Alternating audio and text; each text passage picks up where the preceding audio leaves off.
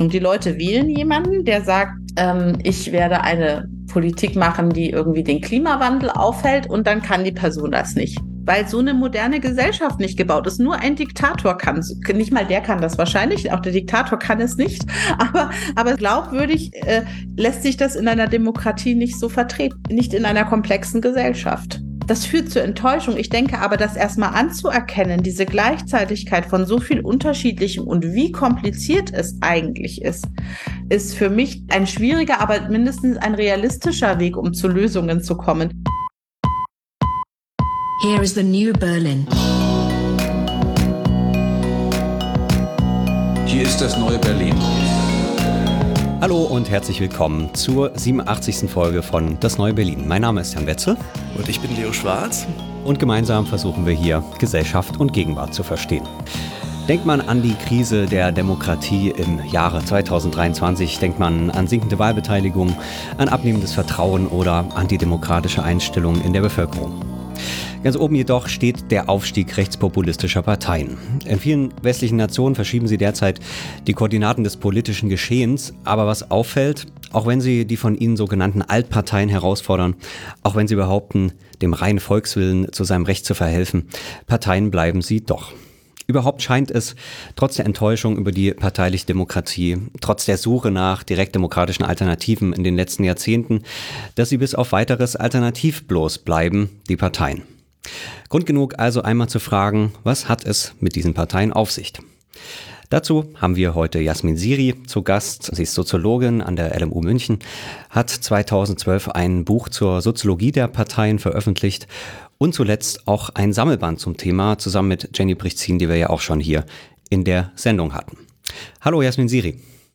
Hallo, grüß euch. Schön, dass ich eingeladen bin. In euren Büchern macht ihr deutlich, dass es diese Soziologie der Parteien braucht, ähm, weil es sie in der Form noch nicht gibt. Es gibt natürlich ganz viel Parteienforschung, ähm, vor allem in der Politikwissenschaft. Ihr sagt aber, es braucht eben auch die Soziologie im Unterschied dazu. Ähm, warum?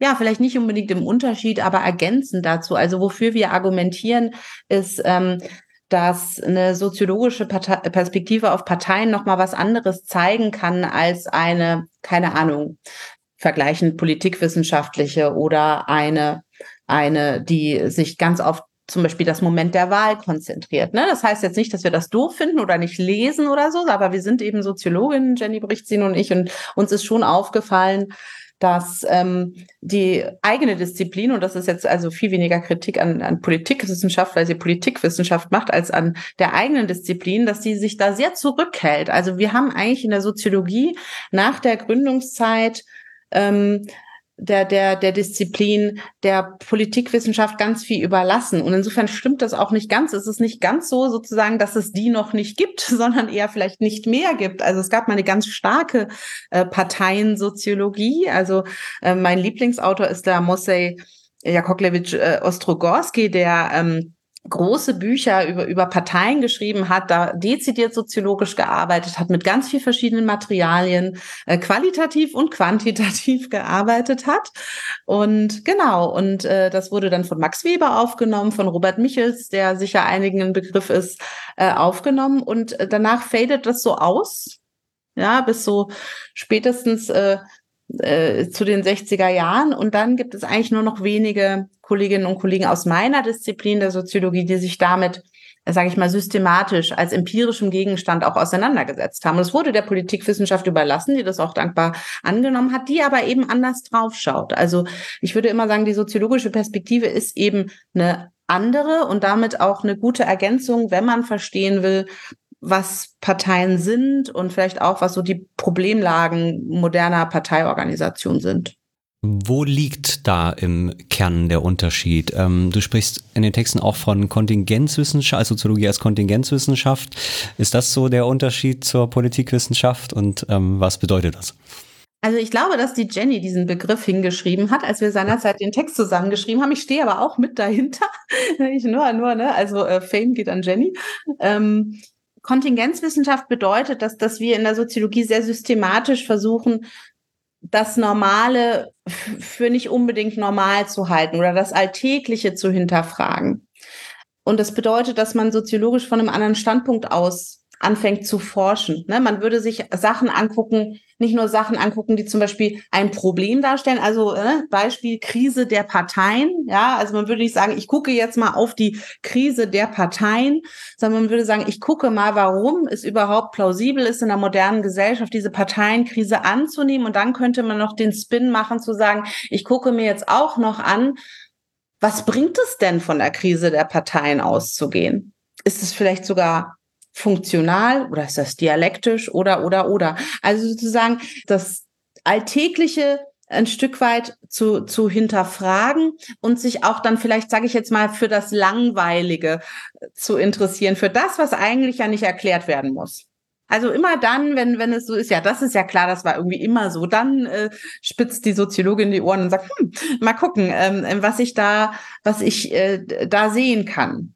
Äh, mit äh, ja verschiedensten theoretischen Perspektiven natürlich, die man, die man da ranlegen kann. Also und und was vielleicht auch eine Differenz ist, es gibt natürlich auch in, in der Politikwissenschaft theoretische Perspektiven, ne? aber wenn ich jetzt mal so an die Parteienforschung denke, dann ist sie sehr empirisch. Und ich zähle mich ja da ein Stück weit auch dazu. Ich habe auch an empirischen Studien ja mitgewirkt, ähm, konnte immer zu schlecht rechnen, um jetzt irgendwie bei der Gläs oder so zu arbeiten. Aber ich habe das immer so, so sehr interessiert gelesen. Aber es ist natürlich nah an der Empirie, auch nah am, ja, am Wahlgeschehen, äh, nah an äh, sozusagen der Aktualität. Und, und auch da kann die Soziologie eben nochmal anders gucken und sagen, ich gucke soziologisch historisch. Und ich habe mir ja auch eben angeguckt, Parteien in meiner Dissertation, Parteien seit ihrer Gründungsphase. Das machen natürlich politikwissenschaftliche Kollegen, gerade quantitative eher nicht. Ähm, so, und, und dann eben ist die Frage, was, was sieht man vielleicht anderes? Sieht man vielleicht zum Beispiel Ähnlichkeiten sieht man spezielle historische Herangehensweisen. Die Nähe zum Feld ist etwas geringer, würde ich sagen, als in der äh, politikwissenschaftlichen Parteienforschung, wobei man das eben auch nicht so verallgemeinern darf. Es gibt natürlich immer Leute, die da ein bisschen ausscheren. Aber ähm, gerade in den letzten vielleicht so 25 Jahren ist es auch so, dass die Parteienforschung sehr quantitativ orientiert ist und, und da super Sachen macht. Also zum Beispiel ne, Thorsten Faas mit seinen Studien oder auch, auch am WZB sind einige Leute, die da sehr, sehr spannende Sachen machen. Ähm, aber es fehlt dann eben ein bisschen was. Ne? Also es fehlt zum Beispiel die Perspektive auf äh, Prozessbeschreibungen. Es fehlt ähm, ähm, die Perspektive der, der, der Mitglieder, ähm, die darüber hinausgeht, sozusagen, was man erheben kann mit einem quantitativen Datenset. Ist es dann quasi auch eine methodische Frage, also dass man eben vielleicht weniger quantitativ, vielleicht auch weniger an sowas wie Wahlergebnissen ähm, äh, hängt? Also kann man das auch sagen oder ist das doch eigentlich so ein bisschen quer durch die Disziplin?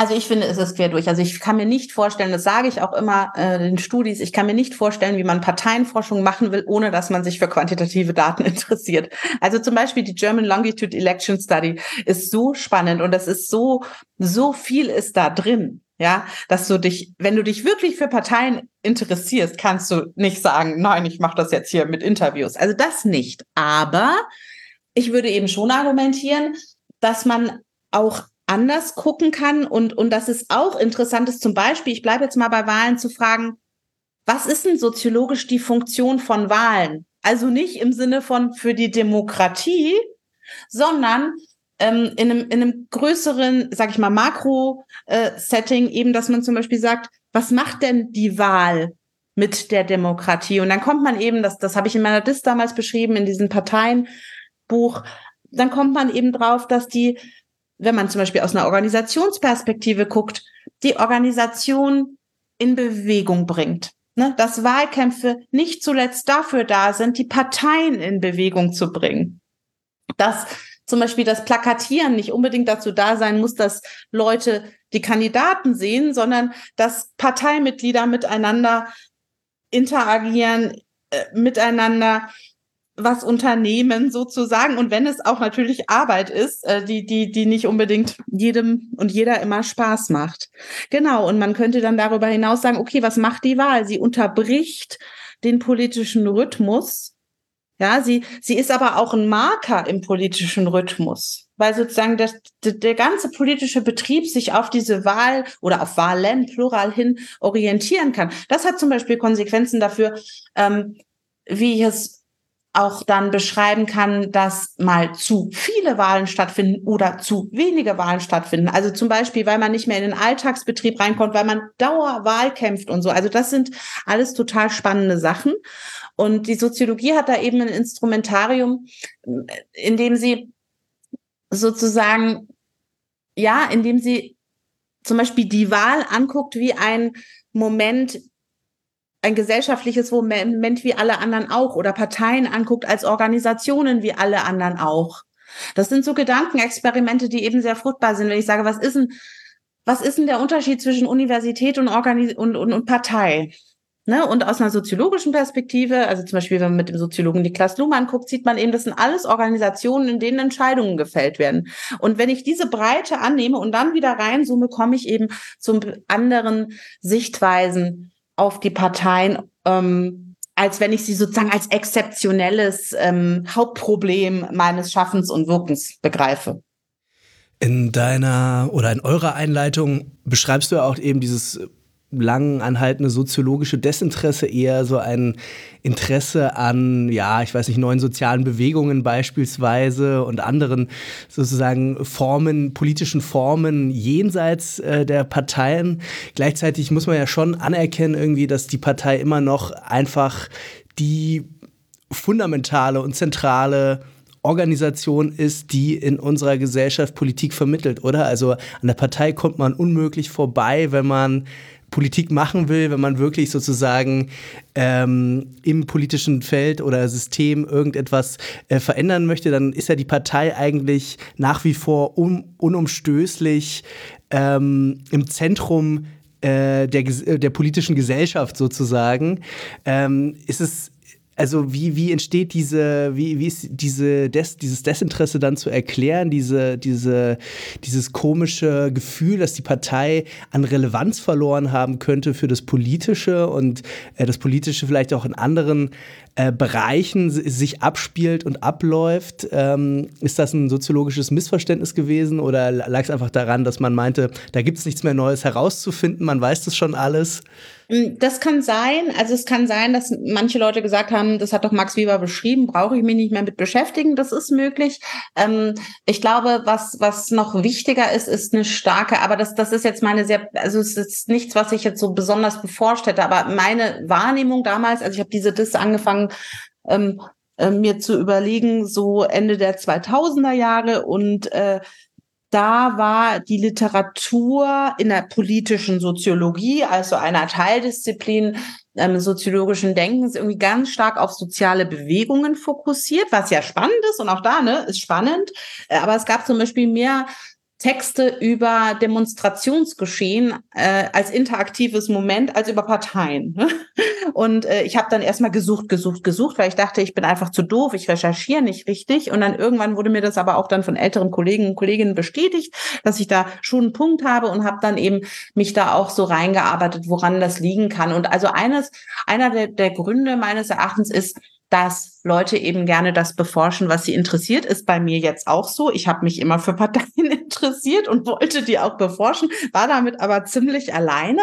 Das war dann auch so, äh, wenn ich erzählt habe, was ich in meiner Dis mache, hat, haben Leute wirklich, sage ich mal, fassungslos den Kopf geschüttelt teilweise, ähm, dass ich mich mit sowas beschäftige und nicht mit irgendwie, I don't know, Körper und Foucault oder äh, ja, also äh, eben sozialen Bewegungen oder der Umweltbewegung oder oder oder ähm, also ich glaube, das ist also, und das ist ja auch legitim, sich mit dem zu beschäftigen, wofür man sich selbst interessiert. Und es hat eben viele Soziologinnen und Soziologen nicht so interessiert, auch nicht alle. Ne? Äh, also zum Beispiel Elmar Wiesendahl ist Soziologe, der ist aber sozusagen inzwischen äh, wird er die Politikwissenschaft eingemeindet, aber also auch das ist dann, man kommt dann sehr schnell nah an die Politikwissenschaft ran, weil die das halt interessiert, was man schreibt und man dann eben mit Menschen redet, die es interessiert. War bei mir auch nicht so anders. Ähm, ähm, genau. Und ähm, ein weiteres Moment war, dass es schon sozusagen in der zeitdiagnostischen Literatur der 90er, 80er, 90er Jahre schon so einen so Beschreibungen gab, wie beispielsweise von Ulrich Beck, ähm, der auch mal hier in München war, ähm, der geschrieben hat, ja, wir sind also jetzt sozusagen weit weg von den Parteien und das wird sich irgendwie erledigen ähm, und es werden irgendwie andere Lösungen kommen. Und äh, diese, sage ich mal, diese zeitdiagnostischen ähm, Beschreibungen waren für viele plausibel, weil eben die Parteien so altbacken, so komisch, so strange, so, sag ich mal, aus der Zeit gefallen erschienen sind. Und ich habe dann eben, dadurch, dass ich eben da auch sehr viel systemtheoretisch gearbeitet habe, mich immer gefragt, ja, was ist denn dann das Äquivalent? Also was kommt denn dann? Also ich habe nie mir vorstellen können, rein praktisch, dass wir ein großes Bundesrepublik Deutschlands Plenum haben, in dem wir dann direkt demokratisch irgendwelche Sachen entscheiden. Wenn man wirklich sich jemals mit Verfahren beschäftigt hat, weiß man, das geht nicht. Das ging schon hier an der Uni nicht. Bei einem Unistreik haben wir das schon kaum hingekriegt und wir waren irgendwie 1500 Leute.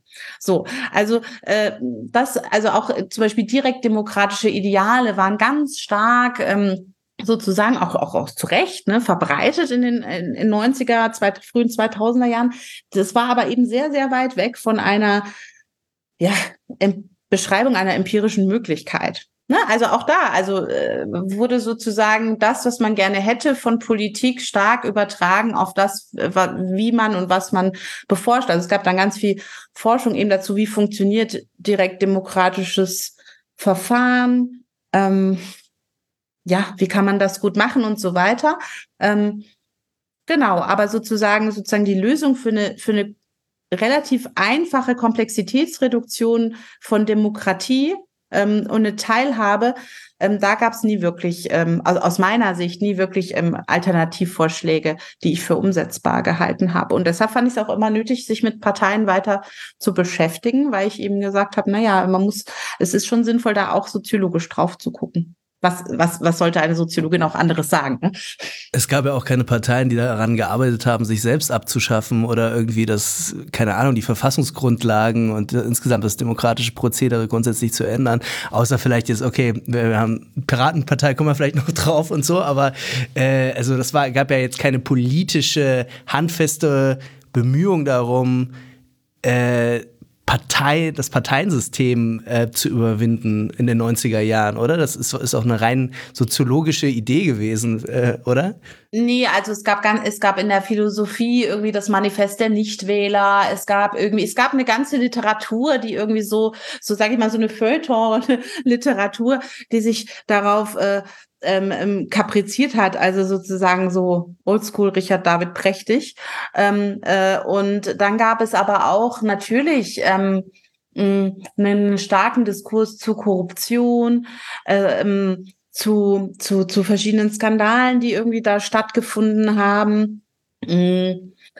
Und äh, ich habe das auch in meinem Buch, in mein, also in meiner Dis, also in dem alten Buch sozusagen ähm, beschrieben, dass irgendwie die Krise der Parteien, die konstatierte, so alt ist wie die Parteien selbst. Also in dem Moment, wo im deutschen Sprachraum erstmals Parteien gegründet werden, kommt sofort dieser Diskurs. Das ist nicht so, es war mal okay und demokratischer und, und dann kommt das irgendwann 100 Jahre später. Nein, das war nicht so, sondern es hat von Anfang an diesen Diskurs zu Parteien begleitet, dass man sagt, das ist nicht demokratisch, da sind zu viele Lehrer, also beispielsweise äh, ganz süß äh, bei Weber so beschrieben, dass er irgendwie ja sozusagen der, der Freischaffende oder heute Freiberufler da gar nicht mitmachen kann, weil der muss ja arbeiten, während der Lehrer und äh, der, der, der, weiß ich nicht, Staatsangestellte irgendwie da sitzen und bis abends picheln und äh, über Politik reden können und so weiter und so fort. Ne? Und wenn man das aber sozusagen ernst nimmt, dass das also offensichtlich eine stabile Form ist, dann kann man sich eben fragen, wozu dient die Krise der Parteien dann? Also, also, also, also wenn sie also stabil ist, wenn sie irgendwie immer, immer reaktualisiert wird. Und dann kann man eben sich fragen, ob, ob, ob das vielleicht ein stabilisierendes Moment hat. Was natürlich auch bedeuten würde, dass schöne Worte über die Parteienkrise nichts ändern, ne?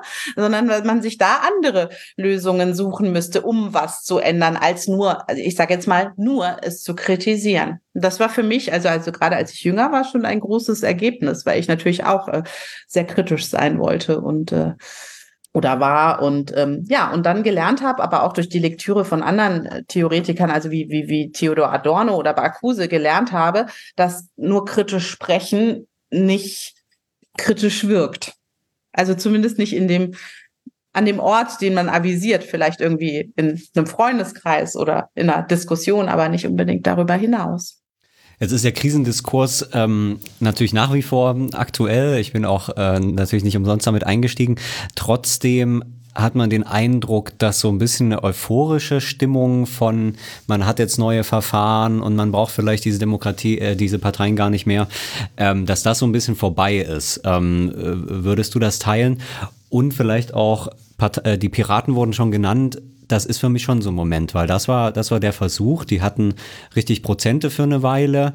Die haben diese tatsächlich ja auch wie ihr eigenes System sozusagen entwickelt mit dem Gedanken, das ist gar keine klassische Partei mehr, ähm, aber das ist natürlich krachend gescheitert äh, in, innerhalb weniger Jahre. War das vielleicht auch so ein, so ein Moment, wo man dieses, was ja auch mit sehr positiven Erwartungen ähm, gefüllt war, ähm, jetzt kommt diese Partei, wir haben 20 Jahre darüber gesprochen, dass man es anders macht und die probieren das jetzt wirklich aus und dann hat das nicht funktioniert funktioniert. Es ist natürlich sehr vielleicht auf diesen einen Fall bezogen, aber kann man das vielleicht schon als so einen Moment beschreiben? Also ich finde es gar nicht unplausibel, als Parteienforscherin über einzelne Parteien zu reden, weil immer, wenn eine neue Partei kommt, sind wir alle ganz aufgeregt und fangen an, Daten zu erheben. Ich war auch damals dann gleich bei den Piraten, als die sich in München war ich da, äh, gegründet haben und bin da auch gleich hinmarschiert, um mir das anzugucken.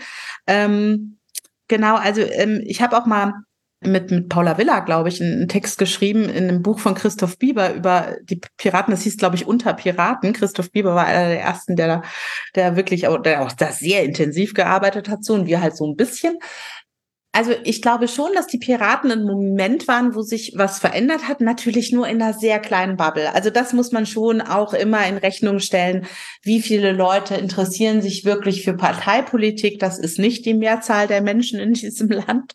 Aber sozusagen innerhalb der Gruppe, die sich dafür interessiert hat, war das ein spannendes, ein ganz anderes, ein ganz neues Angebot. Man hat vieles erstmal gar nicht verstanden. Also auch ähm, und, und auch da ist die soziologische Perspektive, ne, da autoethnografisch reinzugehen, total hilfreich. Das heißt, PolitikwissenschaftlerInnen können das auch machen, aber äh, passiert halt öfter mal nicht. Ne? Also, dass man zum Beispiel mit so ethnografischen Methoden da reingeht.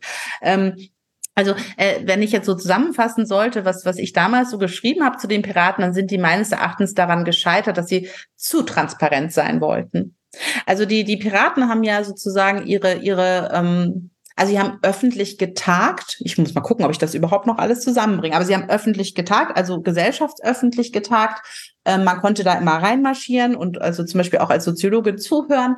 Und sie haben das dann auch noch gestreamt sehr oder zumindest meistens. Und sie haben auch noch ihr Wiki gehabt, in dem jeder, jede mitarbeiten konnte. Wobei das hat sich dann, glaube ich, damals auch mal geändert, wer dann wie Zugriffsrechte hatte. Aber es gab also eine sehr offene Haltung.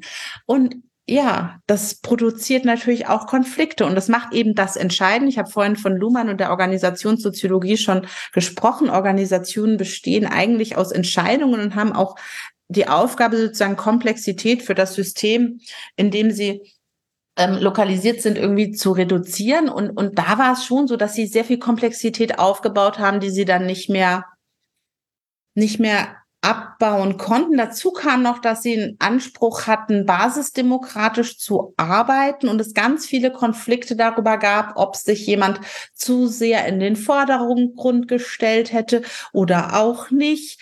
Ähm, und auch man muss ja überlegen, so eine Parteiorganisation, die ist ja, die entscheidet ja nicht, was die Umwelt mit ihr macht, sondern es gibt zum Beispiel Journalisten und Journalistinnen. Journalisten und Journalistinnen wollen am liebsten immer mit derselben Person sprechen. Die wollen wo anrufen und da ist der Hansi dran und der Hansi beantwortet jetzt vier Fragen. So. Die wollen vielleicht auch noch, dass der Hansi ganz gut ausschaut und man ihn in eine Talkshow setzen kann. Ja, und äh, damit, also sozusagen diese, diese Restriktionszwänge, ja, also oder die Selektionszwänge des, des Außen haben, haben, das war für die Piraten ganz, ganz schwierig. Und dann gab es halt sehr viele Konflikte, die dann wiederum öffentlich wurden. Und was passiert, wenn Parteien Konflikte haben? Politische Gegner hüpfen drauf und sagen, guck mal hier, denen können wir nicht vertrauen, die streiten ja die ganze Zeit. Also, also da ist sehr, sehr vieles ähm, ähm, an Konflikten passiert, die dann nicht mehr so, so gut beruhigt werden konnten, dass man noch irgendwie als Wahlalternative länger sichtbar war. Das, das war schon so. Und es gab natürlich, was es auch noch gab, war es vielleicht so eine, das ist, das ist jetzt so einer meiner Erinnerungen, auch eine sehr, sag ich mal, diskriminierende Berichterstattung über die Piraten. Also es gab zwar sehr viel Berichterstattung über die Piraten, was ja erstmal gut ist, wenn man neu ist, aber es ging schon auch oft drum, dass die Männer nicht normschön aussehen. Also vor allem die Männer, dass die Nerds sind. Dass das nicht, sage ich mal jetzt in der äh, Sprache von Butler, keine be begehrenswerten Geschöpfe sind. Ja, und ähm, das gab es schon auch noch. Also das war auch noch ein, ein kleinerer Punkt, der dazu beigetragen hat. Ja. Jetzt habe ich die erste Hälfte deiner Frage nicht beantwortet, weil ich schon wieder vergessen habe. Die Frage war, ob, das, ob man das vielleicht doch auch als Moment interpretieren kann, wo man gesehen hat, so ein Experiment, wir haben es jetzt probiert und es ist erstmal gescheitert und das wird jetzt auch erstmal niemand, also nicht demnächst nochmal jemand probieren, grundsätzlich sozusagen politische Repräsentation anders zu organisieren.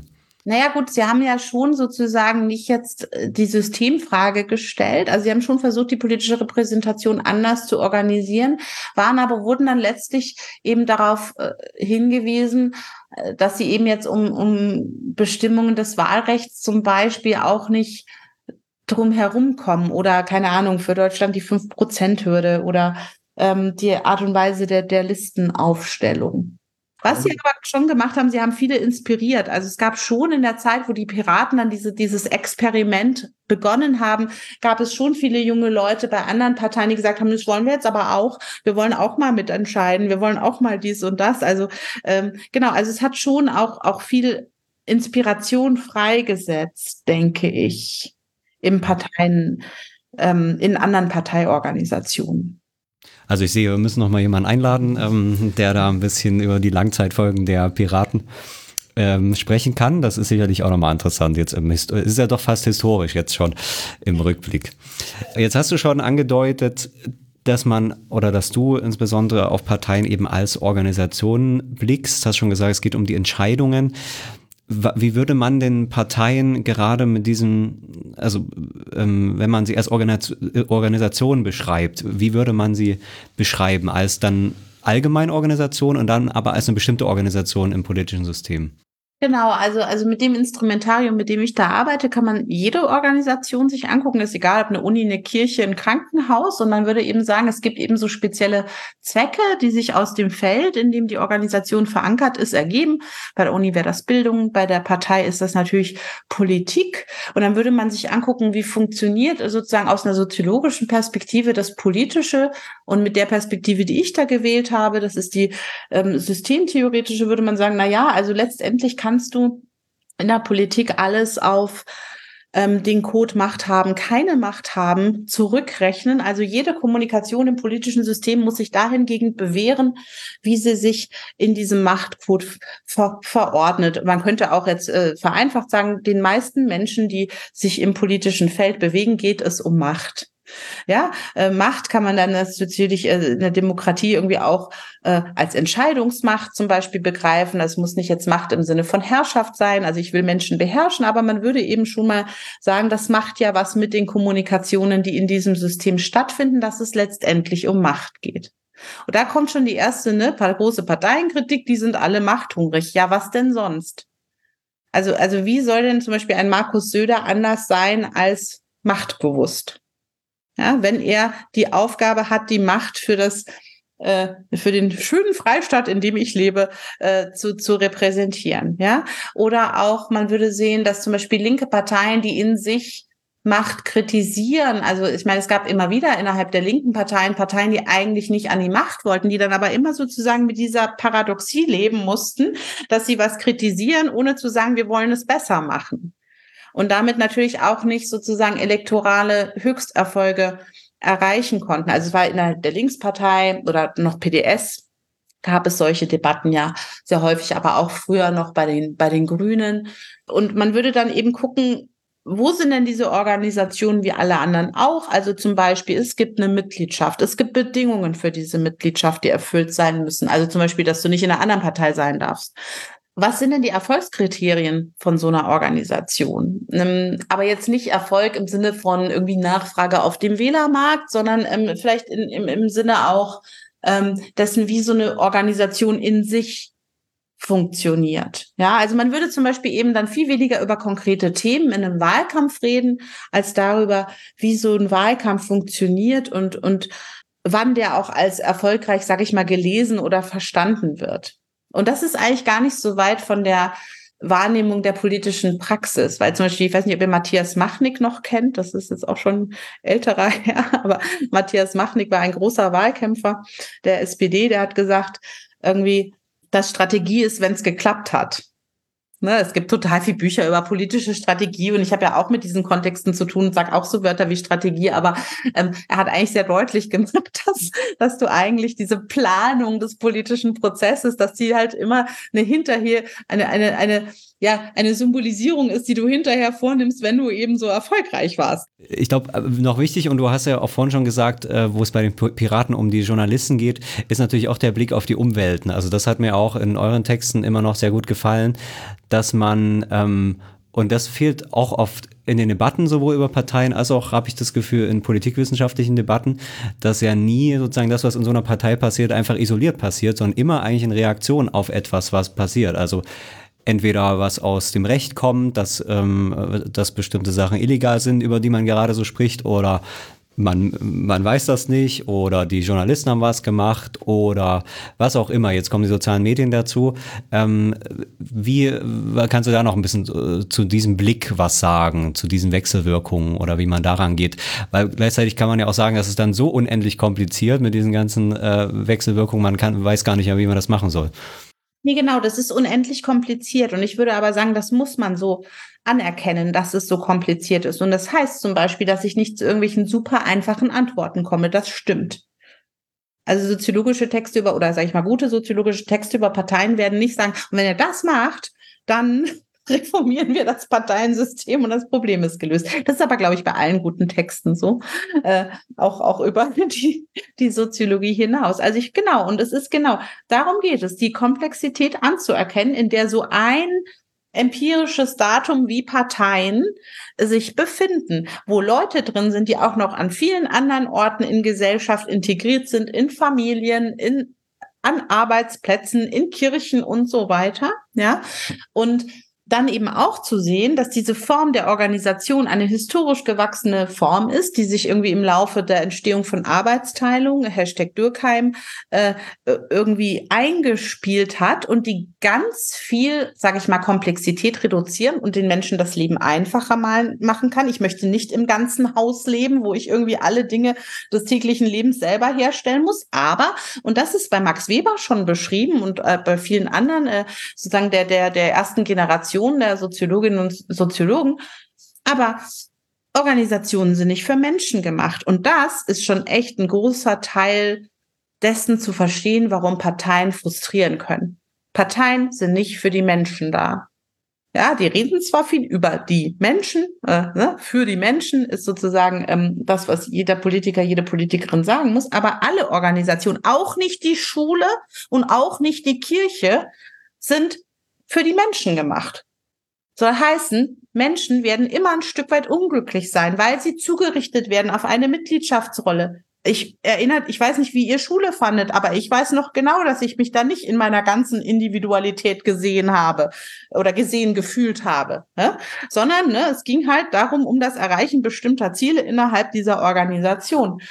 Es gibt viele Menschen, die gläubig sind, die sich nicht mehr so wohlfühlen in den Kirchen, weil sie auch da das Gefühl haben, es geht gar nicht so sehr um meinen Glauben oder meine Beziehung zu Gott, sondern äh, um andere äh, gute Gründe, die dann die Organisation für sich sieht. Also die Organisation entwickelt ein Eigenleben und sie ist einfach evolutionär aus ihrer sozusagen Logik, warum sie mal entstanden hin, ist nicht darauf ausgerichtet, Menschen happy zu machen.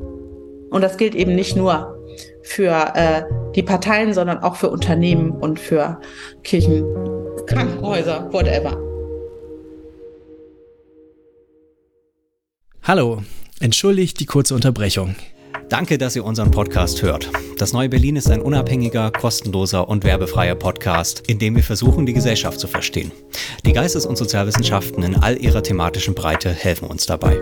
Wir sprechen mit Leuten, die noch nicht in jeder Talkshow saßen. Für sie nehmen wir uns Zeit in der Vorbereitung und im ausführlichen Gespräch. Das heißt Zeit für die langen geschichtlichen Linien, die Schwierigkeiten der Methode, die Abgründe der Theorie und die ewige Unsicherheit aller echten Wissenschaft. Wir denken, dass das wichtig ist. Wenn euch der Podcast gefällt, dann unterstützt uns doch. Empfehlt uns weiter, online und offline. Folgt uns auf Twitter und lasst uns eine gute Bewertung bei Spotify, Apple oder der Podcatcher-App eures Vertrauens da. In der gegenwärtigen Medienlandschaft gibt es viele tolle Formate jenseits der klassischen Massenmedien. Für die meisten existieren keine echten Geschäftsmodelle und davon leben können die wenigsten. Überlegt euch doch, welche Formate euch wichtig sind und welche eure finanzielle Unterstützung verdient haben. Falls das neue Berlin dazugehört, findet ihr weitere Infos im Text der Episode. Herzlichen Dank. Und jetzt geht's schon weiter mit der Sendung. Du diagnostizierst ja, dass äh, Parteien äh, auf verschiedenen Ebenen äh, tatsächlich systematisch enttäuschen müssen, sowohl was ihre Zielsetzungen angeht, als auch was ihre Transparenz angeht, als auch was ihre sozusagen ihre ihre ähm, Kontrolle über ihre Mitglieder angeht, über also sowohl ihre Einheitlichkeit als auch ihre Vielstimmigkeit werden ihr dauerhaft zum Problem, sowohl in, äh, äh, äh, immanent als auch im Kontakt mit verschiedenen Umwelten. Das habt ihr ja sehr schön entfaltet und ich finde, das ist sozusagen ja eigentlich der, der, der Kern der, der soziologischen Aufklärung, die man über Parteien leisten kann, welche systematischen Gründe es dafür gibt, wieso Parteien dermaßen für alle eine, eine Qual und Enttäuschung sind und es aber auch sein müssen und äh, das nicht unbedingt dafür steht, dass sie, dass sie nicht so funktionieren, wie sie eigentlich äh, müssten. Ja, auf jeden Fall. Also ich meine, eines der Argumente, das in der Kritik an Parteien immer wieder vorkommt, ist irgendwie, die streiten so viel.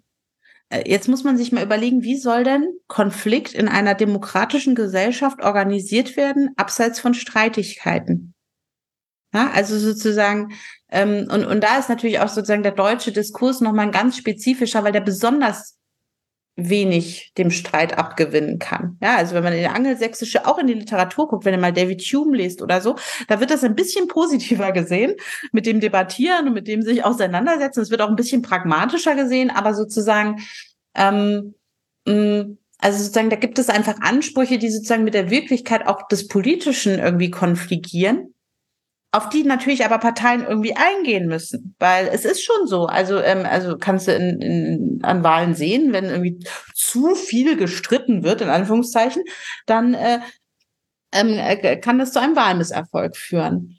Ähm, also man kann schon so ein bisschen so das so zuspitzen und sagen, mh, hm, nicht in der Krise sind nur die Parteien in nicht demokratischen Systemen. Ja, also in dem Moment, wo du irgendwie eine Medienlandschaft hast und eine kritische Öffentlichkeit, was auch immer das unter digitalen Bedingungen äh, bedeuten möge, weiß ich auch nicht so genau, aber äh, solange du sowas hast, wirst du immer Konflikt, Dissens und Kritik zu hören kriegen. Und man würde ja jetzt sagen, aus einer demokratietheoretischen Perspektive ist das auch gut so, weil eben sozusagen du die Länder, in denen es keine Kritik gibt oder in denen das sozusagen, in denen es diese Kritik nicht gibt, eben keine sind, in denen es die Möglichkeiten von, von demokratischer Kritik oder von äh, demokratischen Diskursen gibt. Systematisch enttäuschen müssen die Parteien aber eben auch, weil sie nicht die Macht haben, die sozusagen ihnen diskursiv unterstellt wird. Damit meine ich, Parteien sind also als Organisation des Politischen dafür da, Personal zu selektieren, das irgendwie in Wahlen antritt und danach Ämter einnimmt. So. Also es geht irgendwie da um, um das Politische und das Politische ist dafür da, Macht zu symbolisieren. Nun ist es aber eben in der modernen Gesellschaft so, dass es neben sozusagen der politischen Logik eben auch noch viele andere gibt. Zum Beispiel die, der, äh, die, die Logik der Wirtschaft. Und wir wissen ja aus eigener Anschauung, dass es eben nicht so ist, dass ich als Politik sagen kann, ich entscheide jetzt, ab jetzt sind wir klimafreundlich und dann stellt sich die Wirtschaft sofort um und macht das und sagt, jawohl, Politik, gerne Politik. Ab jetzt sind wir klimafreundlich. So.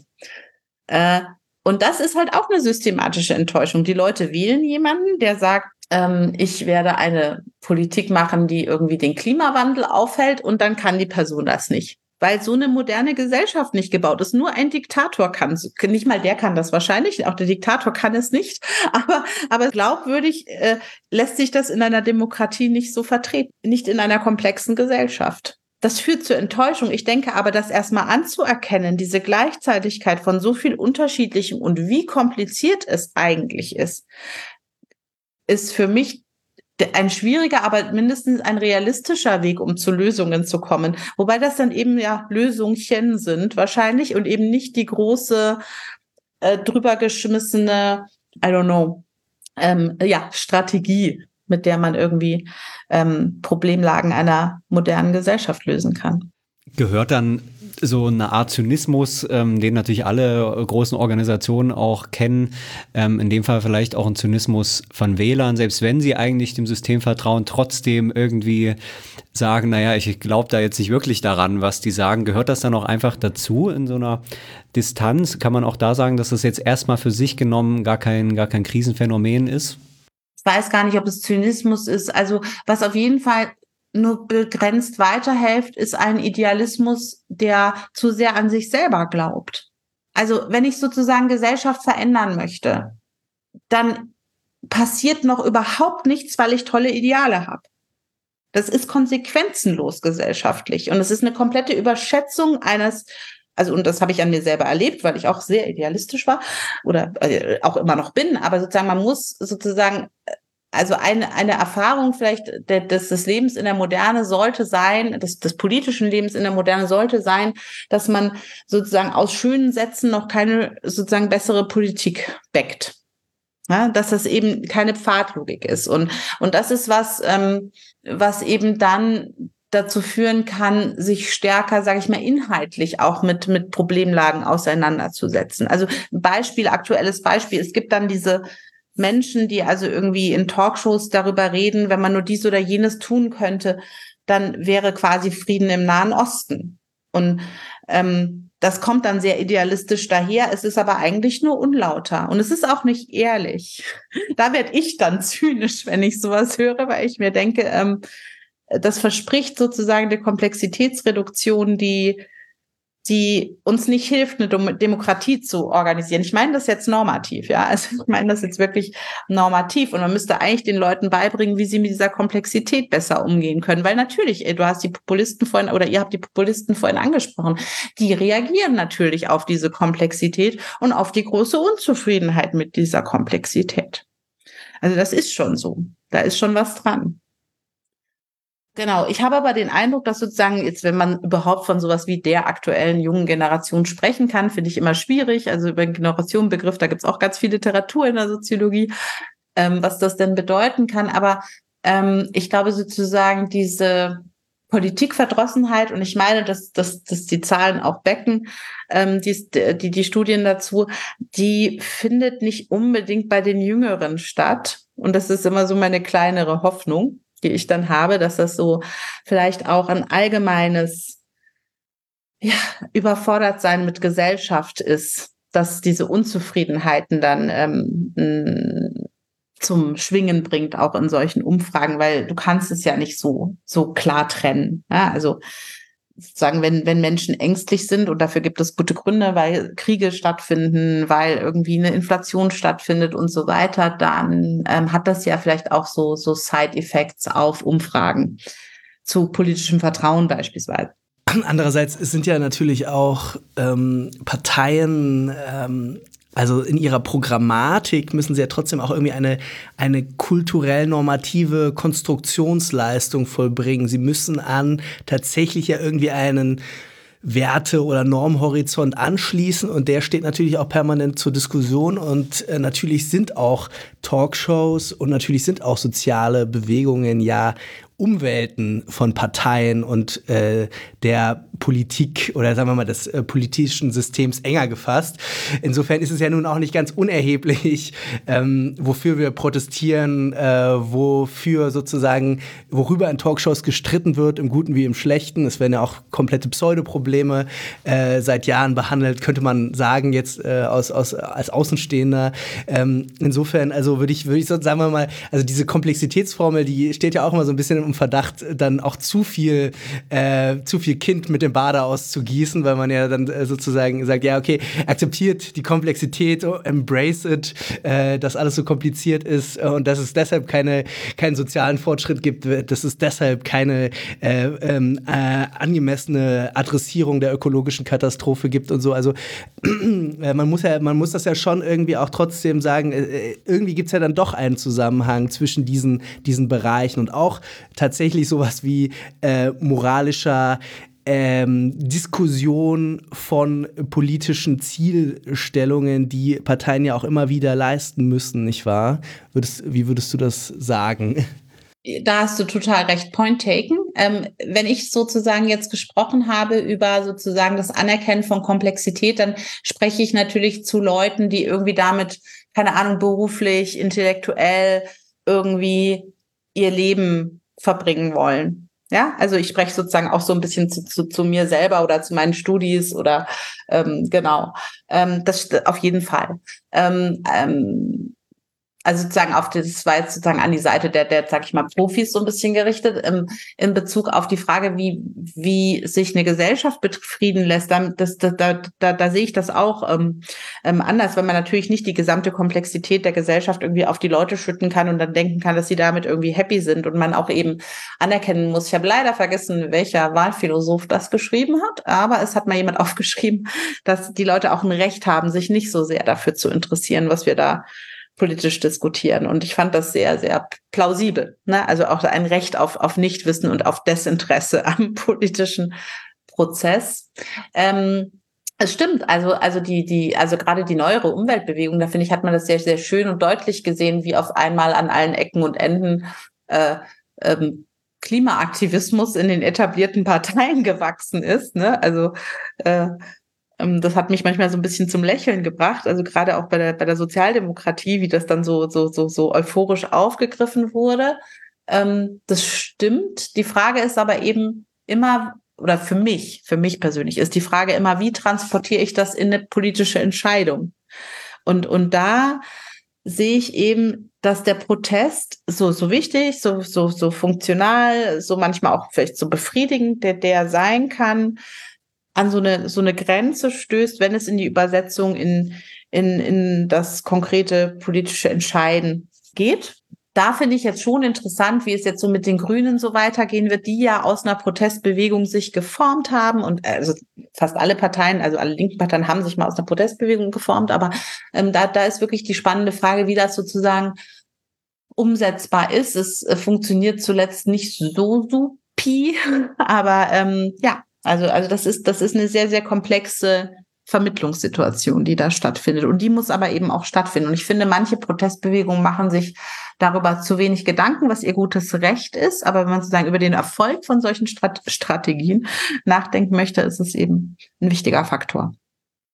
Ja, an den Grünen sieht man eigentlich äh, kann man das ja eigentlich perfekt äh, exemplifizieren, die Frustration, äh, die die Parteiendemokratie mit sich bringt. Also durch die Professionalisierung, durch die typischen Prozesse von äh, okay, wir müssen jetzt hier doch irgendwie Regierungen bilden, wir müssen Wahlprogramme, äh, wir müssen ähm, Koalitionsverträge schmieden, ähm, entstehen genau diese elendigen Kompromisse, die, die jeder, jeder ähm, sozusagen jetzt erstmal ähm, grünen Wähler früher abgelehnt hätte und äh, äh, in der Professionalisierung entstehen natürlich auch genau diese Typen von Berufspolitikern, äh, die in jeder Talkshow ihre, ihren Leierkasten abspielen äh, und sich nicht mehr auf, auf sozusagen intimere Gespräche einlassen, an denen man abprallt. Und genau diese, äh, dieses Phänomen ist ja eigentlich perfekt an den Grünen äh, abzulesen. Und es ist aber trotzdem ja eben genau diese, ich, ich will versuchen nur deinen Punkt nochmal äh, zu wiederholen, äh, genau dieser notwendige Prozess, um in diesem, in diesem, dieser Art der politischen Organisation irgendwie äh, tatsächlich Macht auch zu entfalten. Was an der, an der Frage auch nochmal äh, wichtig ist oder an der Behandlung dessen, ist, glaube ich, auch dieses Durchhaltevermögen. Also ich war bei einer Veranstaltung von Fridays for Future, das ist mir wirklich dann im Kopf geblieben, also eine, eine Podiumsdiskussion. Und da sagte eben eine, die waren ja auch Schüler und Schülerinnen quasi, natürlich sehr junge Menschen. Sie war so enttäuscht ähm, und langsam verzweifelt, dass sie jetzt seit über einem Jahr protestieren und das noch immer noch nicht erledigt ist, sozusagen das Thema. Ähm, was natürlich einmal so ein bisschen tragisch ist, ähm, weil das man wirklich gemerkt hat, wie, wie sehr das ähm, sie mitgenommen hat.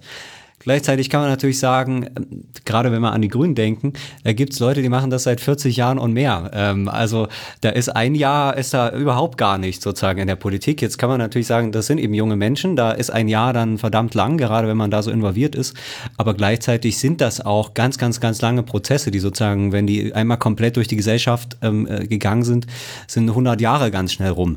Ähm, also da kriegt man vielleicht auch so einen anderen Blick und kann eben, wenn man selber da drin ist und sich ja auch immer wieder trotzdem emotional da reingibt. Also ich glaube, das ist auch wichtig, das macht ja auch jedes Parteimitglied wieder. Selbst wenn man weiß, das funktioniert nicht so, muss man doch immer wieder bei jedem Wahlkampf da eigentlich sich so ein bisschen selbst täuschen und ganz viel reingeben. Äh, und dann aber langfristig nicht einfach auszubrennen. Ich glaube, dafür ist das, wenn man jetzt mal fragt, was, was kann das vielleicht auf so einen Sinn haben, darüber nachzudenken, ähm, doch, doch für mich etwas, was, was irgendwie auch hilft. Ja, total. Also ich denke auch, also wenn man mal überlegt, Frauenwahlrecht, wie lange das gedauert hat, irgendwie das, aber auch in anderen Feldern. Ich meine, in der katholischen Kirche kämpfen Frauen immer noch darum, dass sie irgendwie äh, sozusagen ins Priesteramt dürfen, äh, in, in, ja, also ne, Bildungsaufstieg. Also es gibt so viele dieser Geschichten, ähm, die eben so, so, so, so langwierig sind. Und ich finde, es ist aber sinnvoll, ähm, auch um um selber, also da, da geht es mir eher um so eine Art eigene Ethik, also um selber nicht so enttäuscht zu sein, zu wissen, wie wenig man bewegen kann als einzelne Person. Also da sage ich mal demütig zu sein, um eine religiöse Chiffre zu benutzen. Und ich erinnere mich noch sehr gut, dass es mir da sehr ähnlich ging in dem Alter wie die Person, die du beschrieben hast. Bei mir war das große Thema Rassismus, Antifaschismus und ich war fertig mit der Welt, weil es immer weiter ging.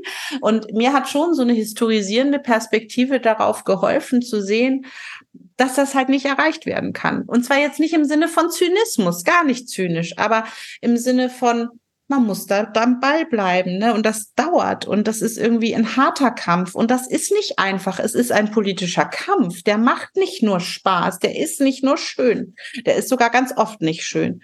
Und das, das ist sozusagen sowas, was ich finde, was wir, also da geht es jetzt vielleicht eher um politische Bildung, also dass man eigentlich den Leuten so was an die Hand geben muss, um da auch durchzuhalten, sage ich mal, in so Kontexten. Genauso in so Kontexten wie Social Media und Politik, Umgang mit Hate Speech und so weiter. Da geht's ja dann auch um so ganz persönliche, also nicht um gesellschaftliche Coping-Strategien, weil Gesellschaft kommt damit ganz gut klar, aber äh, ähm, so persönliche Coping-Strategien, um sozusagen politisch aktiv bleiben zu können, gibt's natürlich im Aktivismus seit 100 Jahren irgendwie, ne? also äh, äh, so so so so so ähm, ähm, Gruppen oder, oder, oder Gesprächskontexte, in, in denen das ähm, erfolgen kann. Aber ich glaube, das ist sozusagen auch der andere, die andere Seite der Individualisierung ist, dass wir uns eben, wir Menschen sozusagen uns so wichtig nehmen und dann sozusagen aus der Formulierung einer persönlichen Haltung zu etwas heraus, auf die wir dann stolz sind, ähm, erwarten, Konsequenzen zu hören und zu spüren. Und das ist halt in einer Demokratie echt unwahrscheinlich. Ich wünsche mir da manchmal, dass wir da mehr von den USA lernen, also in einem sehr kleinen eingegrenzten Bereich. Ich war gerade wieder da und ich war froh, als ich wieder weg war. Ähm, weil es schon äh, die die soziale Ungleichheit schreit dich ins schreit dir die ganze Zeit also fürchterlich ins Gesicht. Aber ähm, was da ja schon es gibt, ist sozusagen ein Aktivismus, der von sich selber weiß, dass er mit anderen Themen konkurriert. Also wo man einfach zum Beispiel weiß, ich muss nicht enttäuscht sein, wenn mein Thema gerade nicht das ist, was alle interessiert, sondern ich muss dranbleiben und versuchen, Punkte zu finden im Diskurs, wo ich mit meinem Thema einsteigen kann. Ja, also das, ja, und, und, und aber auch dann eine gewisse Professionalisierung. Jetzt meine ich nicht, dass wir alle große Charity-Events oder so machen sollen, aber sozusagen, ja, Formen finden, in denen das lebbar ist, ohne dass man dran verzweifelt. Das fände ich schon gut. Eine Sache, die mir bei den Texten aufgefallen ist, dass es ja doch meistens, und jetzt hast du auch schon gesagt, das gilt für die Demokratie, irgendwie so um die Parteien in den liberalen Systemen ähm, geht, die man kennt. Äh, man kann natürlich, und das, ich weiß nicht, inwiefern das in anderen Disziplinen stattfindet, natürlich auch dann Parteienforschung von sozusagen nicht demokratischen ähm, Parteien machen. Die wahrscheinlich wichtigste Partei der Welt ist ja gerade die Kommunistische Partei Chinas, ähm, die sicherlich äh, auch ein eigener interessanter Gegenstand ist, auch wenn man den sicherlich äh, sehr schwer erforschen kann nur. Ähm, inwiefern gilt sozusagen diese Fragestellung dann für diese Parteien, wie wir sie hierzulande kennen? Äh, oder kann man da nicht auch sozusagen noch eine vergleichende Perspektive bringen? Oder ja, also wie würde man das zuschneiden, so ein bisschen den Gegenstand? Genau, also kann man auf jeden Fall. Ähm, ich finde schon, dass sozusagen diese Systemtheorie, mit der ich arbeite, sage ich mal, einen westeuropäischen ähm, Ethnozentrismus drinne hat irgendwie, den man dann rausschreiben müsste erstmal. Also ich finde, da muss man sich auch ehrlich machen. Das ist keine postkoloniale Theorie, ähm, sondern sie ist natürlich sehr stark inspiriert auch von der Idee der Entstehung europäischer Verfassungsstaaten. Also das, was ich da mache, mache ich auch tatsächlich nur an den deutschen Parteien. Natürlich, weil das auch meine Empirie war, weil ich irgendwie diese Parteientwicklung nachvollziehen wollte. Und da kannst du halt nicht mehr als acht oder neun Parteienfamilien reinnehmen. Sonst wird es wirklich unerträglich groß oder nicht mehr bearbeitbar. Ähm, aber man kann natürlich schon sich angucken, wie zum Beispiel eine nicht-demokratische Partei anders organisiert ist als eine demokratische Partei. Und dann kommt man, aber das habe ich tatsächlich, also zum Beispiel China, ähm, da habe ich zu wenig Einblick. Man muss dann schon sich in die, und, und das habe ich ja auch gemacht, man muss sich in die Dokumente zur Parteientstehung ganz stark vertiefen und die auch als empirisches Material lesen. Man müsste es also quasi erstmal für jede Partei, für jede Parteienfamilie historisch einzeln machen. Und das ist nicht so weit entfernt von dem, was vergleichende äh, Parteienforschung macht. Ähm, und dann müsste man eben gucken, wo sind sozusagen die organisatorischen Besonderheiten. Also eine Sache, die ich jetzt aus der Literatur erinnere, auch da kann ich leider keine Quelle angeben, weil es so lange her ist, dass ich es gelesen habe, ist, dass ähm, die kommunistischen ähm, Parteien ähm, sozusagen der Satellitenstaaten des Ostblocks dann oft sozusagen die Konflikte im Inneren aufgelöst haben. Also dass es sozusagen dann eben gewisse Gruppen gab, die sich also bis also bis hin zu körperlichen Angriffen oder eben versucht haben, sich gegenseitig ähm, über den Tisch zu ziehen, weil es eben nicht sozusagen in einer Debatte, in einer breiten Debatte äh, auflösbar war. Also sozusagen, dass der Konflikt dann an anderen Stellen eben aufploppt. Oder eben, ne, wie wir das äh, ja auch vielfach erlebt haben in der Konstruktion von, von Feindbildern, also sozusagen eigene Geschlossenheit gegen, also erreichen durch, durch, durch sozusagen das, das Feindbild von außen. Kann man vielleicht verweisen auf die letzte Sendung mit Gerd Köhn, äh, wo es auch so ein bisschen um die dann Sel Selbstzerfleischung von Parteien ging, äh, die eigentlich immer eine Gefahr war. Ich, äh, vielleicht kurz, also ich meine, das ist ja schon so, dass das natürlich immer sein kann, dass das, also das sozusagen so eine Perspektive, wie ich sie aufmache, heißt nicht, dass das Ganze funktioniert, immer stabil bleibt und weitergeht, sondern es gibt immer sozusagen das, die Möglichkeit einer Implosion. Also ich habe das noch nicht so oft so empirisch beobachtet, aber ich hatte zum Beispiel, ich habe ganz stark auch die, die Republikanische Partei beobachtet äh, in der, in der Trump-Zeit und dazu auch gearbeitet. Und da hattest du schon immer wieder das Gefühl, sozusagen, dass da was implodiert. Und dann aber wieder ist es eben sehr schwer, und das noch zu dem Punkt zum Vergleich, es zu vergleichen oder als deutsche Parteienforscherin auf die diese ganz, ganz andere Parteienformation zu schauen, die, also, die so anders und viel weniger organisiert ist, beispielsweise, in der es ganz andere Einflussfaktoren gibt, die für uns aber auch nicht auf den ersten Blick sichtbar sind und so weiter. Also, wenn man vergleicht, da muss man sehr, sehr genau reingehen.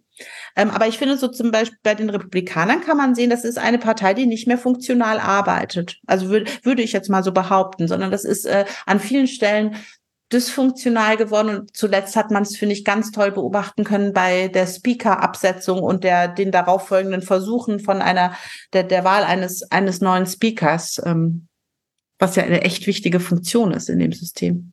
Ja gut, ich meine, mit der, mit, mit Macron und so weiter ist ja das französische Parteiensystem eigentlich auch zusammengebrochen, beziehungsweise ohne das Zusammenbrechen hätte er niemals Präsident werden können. Ähm, vielleicht kommen wir da auch äh, sozusagen, ähm, die Zeit ist ja ein bisschen vorangeschritten, dann nochmal auf diese krisenhaften Erscheinungen.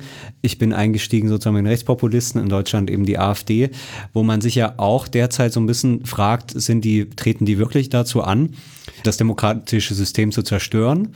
Oder was man ja auch bei anderen populistischen Parteien in Europa gesehen hat, ist dann, wenn sie, sogar wenn sie an die Macht kommen, das ist ja zumindest in Deutschland auf der Bundesebene noch nicht wahrscheinlich, auf, auf Landesebene ähm, ist das durchaus möglich, werden sie dann doch irgendwie diszipliniert oder disziplinieren sich auf eine Weise selbst, weil sie dann tatsächlich irgendwie äh, ja, Macht übernehmen müssen. Was sie dann politisch umsetzen, davon mal ganz, ähm, ganz abgehalten, aber sie sind dann auf jeden Fall keine Kraft mehr, wenn sie in Regierungsverantwortung sind, die jetzt systematisch eben ähm, äh, die, die Demokratie zerstören. Muss man, wenn man jetzt so eine Parteiensoziologie macht, da auch tatsächlich unterscheiden und sich fragen, das ist, das sind dann andere Parteien, wenn sie eben zum Beispiel äh, tatsächlich auf die Zerstörung ähm, des Systems und gar nicht mehr auf die Parteienkonkurrenz ähm, ähm, sich konzentrieren? Auf jeden Fall. Also ich habe da in, der, ähm, in diesem aus Politik und Zeitgeschichte mal was geschrieben.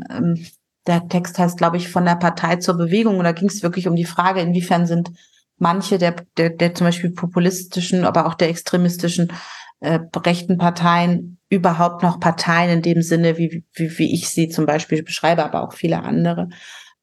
Was es schon gibt und was es immer gab, also auch jetzt, wenn man an die frühe Arbeiterbewegung denkt, ist ein Prozess der Zivilisierung und Disziplinierung durch Parteien. Das haben manche, wie Lenin, haben das beschrieben als auch ein Ziel von, von Parteiarbeit. Aber es gibt schon auch so einen Sog der Verfahren und eine Art Sozialisation. Man muss es nicht so Disziplinierung klingt so streng, aber es ist eine Sozialisation in die Verfahren, die dazu führt, dass einem diese Verfahren auch was ja, zu bedeuten beginnen, beginnen sage ich mal. Also zum Beispiel der gute Umgang mit Kolleginnen und Kollegen im Ausschuss, ne, dass man da eine gute Zeit haben möchte. Ja, und dann, ähm, also davon kann man schon ausgehen. Und äh, ich würde jetzt auch nicht sagen, dass nur weil jemand in der AfD ist, er oder sie nicht solche Gefühle verspüren kann irgendwie.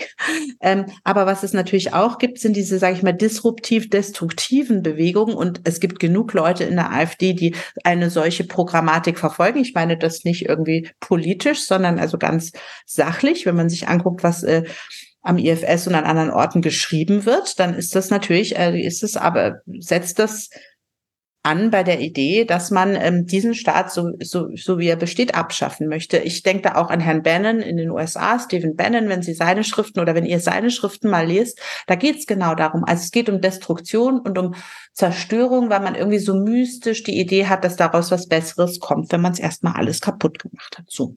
Und das ist nur erfolgreich in einem Kontext, wo sozusagen die Organisation ganz, ganz wenig organisiert ist, sage ich jetzt. Also in, einer, in einem stark organisierten Kontext geht das nicht. Und da, deshalb konnte Bannon und Trump, dass diese, diese, auch diese gemeinsame Arbeit hat nur funktionieren können unter dieser Prämisse, dieses, dass da eigentlich niemand irgendwas organisiert und dass es eigentlich überhaupt keine Demo inner, Demokra innerparteilichen Diskussionen gibt. Es gibt dann halt irgendwelche Feierveranstaltungen, wo man Reden hält und danach wird irgendwie geklatscht, aber es gibt gar nicht sozusagen dieses Votum oder nur an wenigen Stellen, die dann nicht so entscheidend sind, dass, dass, dass das demokratische Votum und die demokratische Debatte auch innerparteilich. Ähm, und dazu gibt es eine große Literatur aus den 90er Jahren von, von Kasmötte und anderen, die ja beschrieben haben, wie labil was ist, wenn man eine Führungsperson nach vorne stellt. Und mit der AfD haben wir halt ein sehr komisches Mischphänomen, weil wir haben einerseits diese klare extreme Rechte, die auch in sich geschlossen ist und ein Stück weit auch in sich geschlossen arbeitet, aber natürlich auf dem Parteiapparat großen Einfluss hat und dann natürlich auch andere Leute, die in irgendwelchen regionalen Kontexten sozusagen versuchen, irgendwie Politik zu machen im Rahmen der freiheitlich-demokratischen Grundordnung. Ne? Und aber dass das labil ist, das äh, ja, glaube ich, erschließt sich, ohne dass ich das jetzt weiterhin erkläre. Was vielleicht wichtig ist, ist, dass, aber das ist auch so eine Binse, ne? Aus der Wahlforschung. Ein Wahlerfolg heißt ja noch nicht, dass die Leute das in Politik umsetzen können. Nur weil da jetzt irgendwie mehr Leute sitzen in einer Partei, heißt das noch nicht, dass da irgendwas sich äh, aus deren Kraft heraus ändern wird. Eher vielleicht diskursiv, weil andere Gruppen, äh, die um, um Wählerinnen und Wähler konkurrieren, Angst haben, dass es bei ihnen jetzt nicht mehr so funktioniert. Ne? Also das Ganze jetzt irgendwie mit mehr Abschieben und besser Abschieben, das besser Abschieben Gesetz oder wie es heißt, ich habe es vergessen. Äh, das hieß so ähnlich wie gute Kita-Gesetz. Ich habe es auch nicht genau im Kopf, aber genau sowas. Es heißt nicht besser abschieben, aber so ähnlich.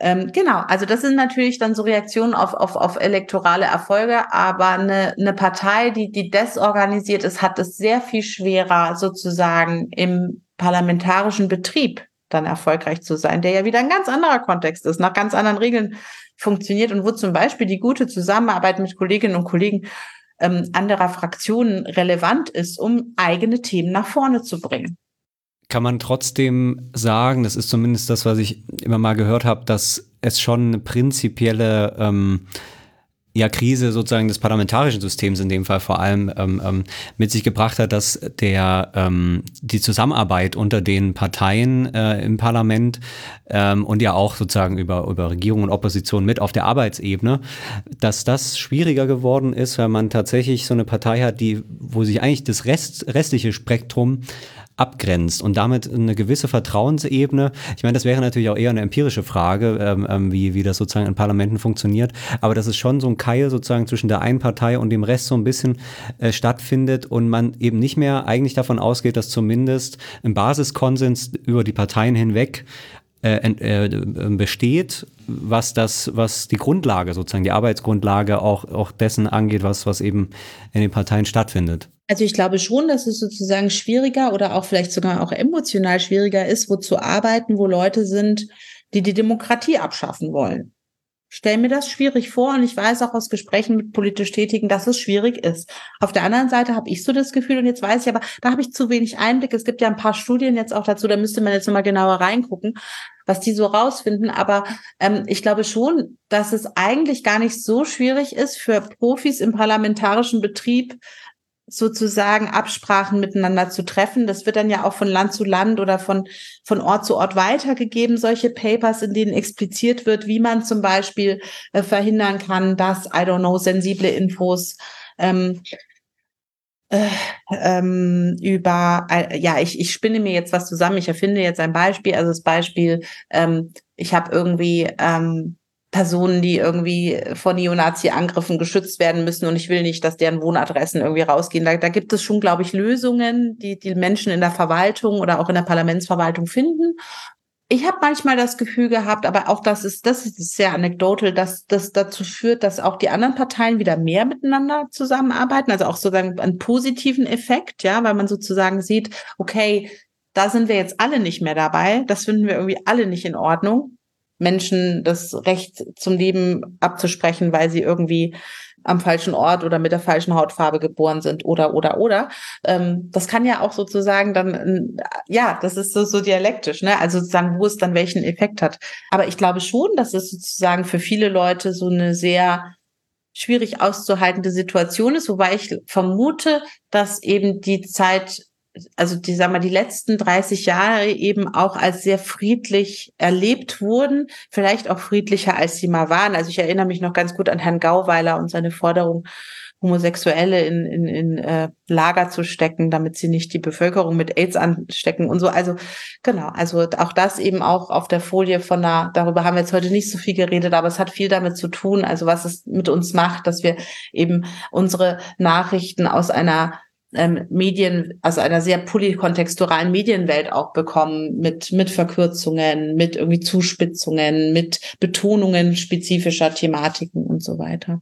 Jetzt haben wir ja bisher vor allem so ein bisschen Apologie der Partei als sozialer Form betrieben. Äh, wie ich denke auch zu Recht, weil man natürlich schon wirklich erstmal die, die, die Struktur dieser Organisation wirklich begreifen muss, um zu verstehen, wo es notwendigerweise irgendwie immer hapert und wo es problematisch wird.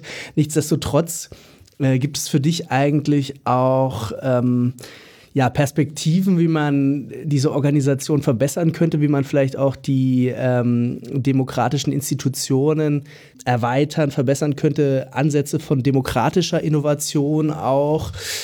Äh, in letzter Zeit wurde auch wieder viel über Bürgerinnenräte ge gesprochen, die ja nicht dasselbe sind, wie einfach irgendwelche Volksentscheide zu machen, sondern auch wirklich zu versuchen, also eben nochmal deliberative ähm, Austauschmomente auch unter Bürgern herzustellen. Äh, da gibt es Ansätze auf ganz unterschiedlichen Ebenen. Eine andere Frage, die wir jetzt auch nicht besprochen haben, ähm, der Einfluss von, äh, von Interessenvertretungen auf Parteien, Lobbyregister und dergleichen, wo ja auch wieder dieser Transparenz-Einfluss auch taucht. Also gibt es äh, sozusagen ähm, Bausteine auch demokratischer Innovation, die trotz aller, sagen wir mal, alles organisationalen Realismus äh, für dich vielversprechend erscheinen als Parteienforscherin?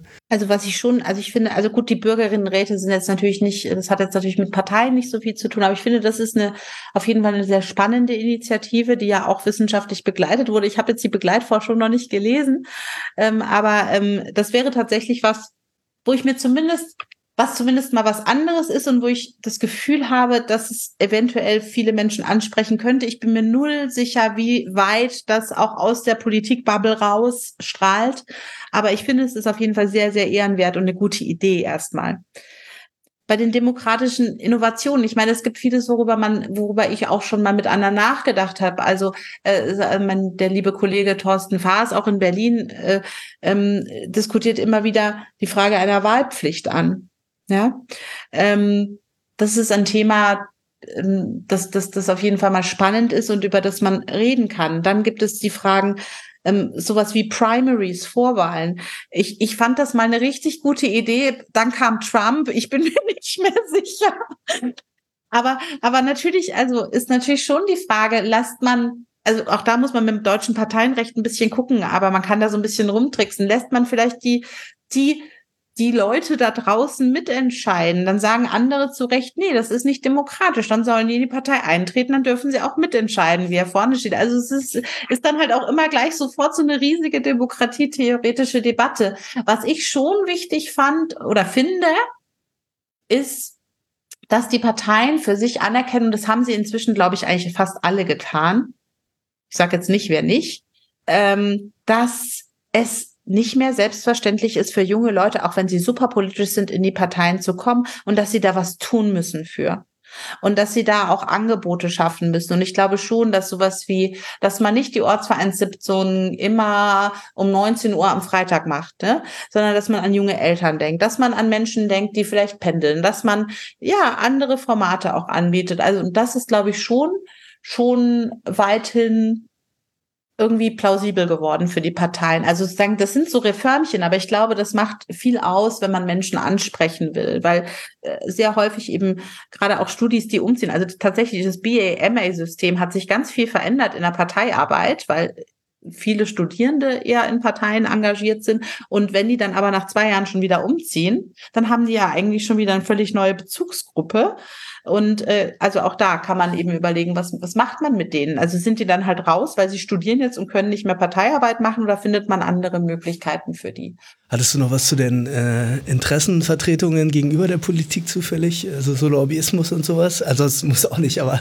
Ich denke schon, dass um Vertrauen sozusagen zu stärken, der Bürgerinnen und Bürger gegenüber den Institutionen es eigentlich unerlässlich ist zu wissen, wer bekommt von wem Geld. Wir, ich meine, wir erinnern uns an die Parteispendenaffären in den 1990er Jahren, ähm, aber eben auch an, an, an so ein bisschen weichere Fragen. Wer arbeitet mit wem wo zusammen? Und ich finde eigentlich schon, dass jeder und jede, der die Politik macht, es gut zu Gesicht stehen würde, das irgendwie sichtbar zu machen. Im Moment ist das nur selten und bei Leuten, die sehr sensibel sind für das Thema, ähm, der Fall. Es ist ja eben auch dann, das ist so ein bisschen so wieder diese US-Geschichte. Ne? Es ist ja total normal, dass wir alle irgendwie Freunde haben, dass wir alle irgendwie Kontakte haben, dass wir mal vorher wo gearbeitet haben oder auch bei einer Stiftung gefördert wurden oder oder. Ähm, und wenn es sozusagen normaler wäre, das von sich auch zu sagen, ohne dass da gleich irgendwie ähm, ein, ein äh, Ideal von Unbeflecktheit ähm, beschmutzt äh, würde, ähm, dann würde man sozusagen auch die echte Korruption vielleicht einfach sehen können. Ja? Weil nicht alles, was Kontext ist oder Verbindung, ist ja gleich schmutzig oder Korruption. Aber es ist einfach auch demokratisch, wenn jeder wissen kann, wo jemand hingehört und nicht nur die Person, die total gute Kontakte hat, sich total auskennt, genau jeden irgendwo in Berlin kennt oder so. Das ist auch eine Frage von Demokratie, die Transparenz. Es ist nochmal eine sehr allgemeine Frage, aber du würdest nicht sagen, das ist auch manchmal mein Eindruck, wenn das so kritisiert wird, dass Parteien eben so verknöchert sind oder sowas. Das ist sicherlich sozusagen strukturell, ist das so, in jede Organisation hat da immer mit zu kämpfen. Aber mein Eindruck, und das gilt für das politische System insgesamt oder für politische Institutionen. Von Verknöcherung sehe ich eigentlich selten was. Von Überforderungen natürlich und von einem gewissen Konservatismus und so weiter. Aber so eine richtige, wie so eine systemische Zwang, äh, sich immer gegen den Wandel zu wehren und deswegen so den Kontakt zur, zur Wirklichkeit verloren zu haben, das sehe ich eigentlich insgesamt selten. Es ist schon, also ist jetzt natürlich auch mein absolut selektiver Eindruck, aber dass man doch auch Innovationen zumindest offen ist, aber natürlich auch nicht die, wenn die nicht funktionieren, natürlich auch schnell Erfahrungen macht und dann skeptischer wird. Das ist ja alles da, aber das spricht ja eigentlich auch für eine grundsätzliche Innovationsfähigkeit. Ja, ich gebe dir total recht. Also ich denke, dass Parteien im, in diesem Kontext wirklich dasselbe Problem haben wie alle anderen Parteien auch. Jetzt bin ich wieder bei dem Bild von Anfang, vom Anfang, ähm, weil Ehrenamt hat ein Problem. Ja, und halt nicht nur in Parteien, sondern auch auf dem Fußballplatz. Äh, wenn ihr Kinder habt, die Fußball spielen wollen, wisst ihr, es gibt super wenig Trainer. Ähm, in der Kirche, ähm, ja, all around.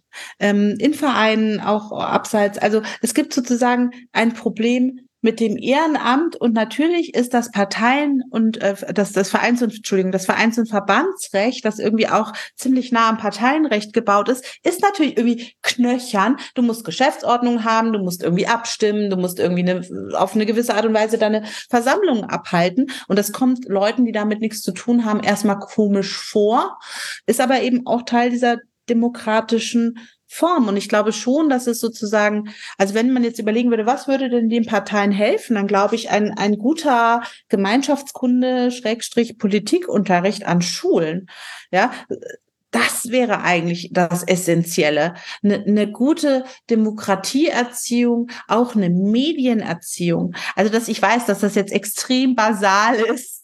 So ein bisschen, wie wenn ich sage, äh, du schickst die Kinder früh in die Kita, aber es stimmt einfach. Also sozusagen, man muss also wenn es in diesen Parteien nicht immer nur cool ist und wenn es nicht immer nur Spaß macht, dann muss den Leuten klar sein, dass es wichtig ist müssen sie das, das tatsächlich aus einem Idealismus heraus tun, dass sie sich am Abend dahin setzen und nicht in den coolen Club gehen.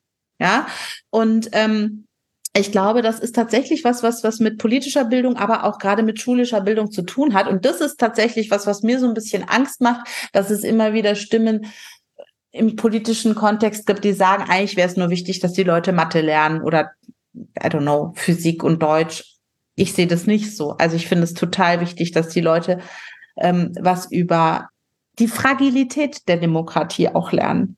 Dass sie wissen, das bleibt nicht immer so, wenn wir nichts tun, sondern es kann dann auch anders sein. Sagen wir mal, soziologisch der Gesellschaft ist das egal, ob sie demokratisch organisiert ist oder nicht. Aber uns Einzelnen dann vielleicht eben doch nicht. Noch eine letzte Frage. Ähm, wir sind eingestiegen mit deiner Forschung auch und dem Sammelband, den ihr jetzt da frisch äh, äh, heraus oder noch relativ frisch rausgegeben habt. Jetzt hast du gesagt, es ist vielleicht auch eine soziologische Aufgabe, das mitzubeschreiben. Siehst du da, dass das jetzt ankommt oder seid ihr da doch äh, die ersten, also im Sammelband waren ja auch ein paar mehr Leute sozusagen, die ihr versammeln konntet ist das noch ein kleiner Haufen oder ist da vielleicht auch jetzt, wenn man jetzt auf den politischen Kontext insgesamt blickt, auch vielleicht so eine Art Verantwortung, soziologisch das auch stärker zu thematisieren und ernsthafter zu thematisieren, ähm, so, so ein Wandel oder ist das ja noch eher so ein Randphänomen?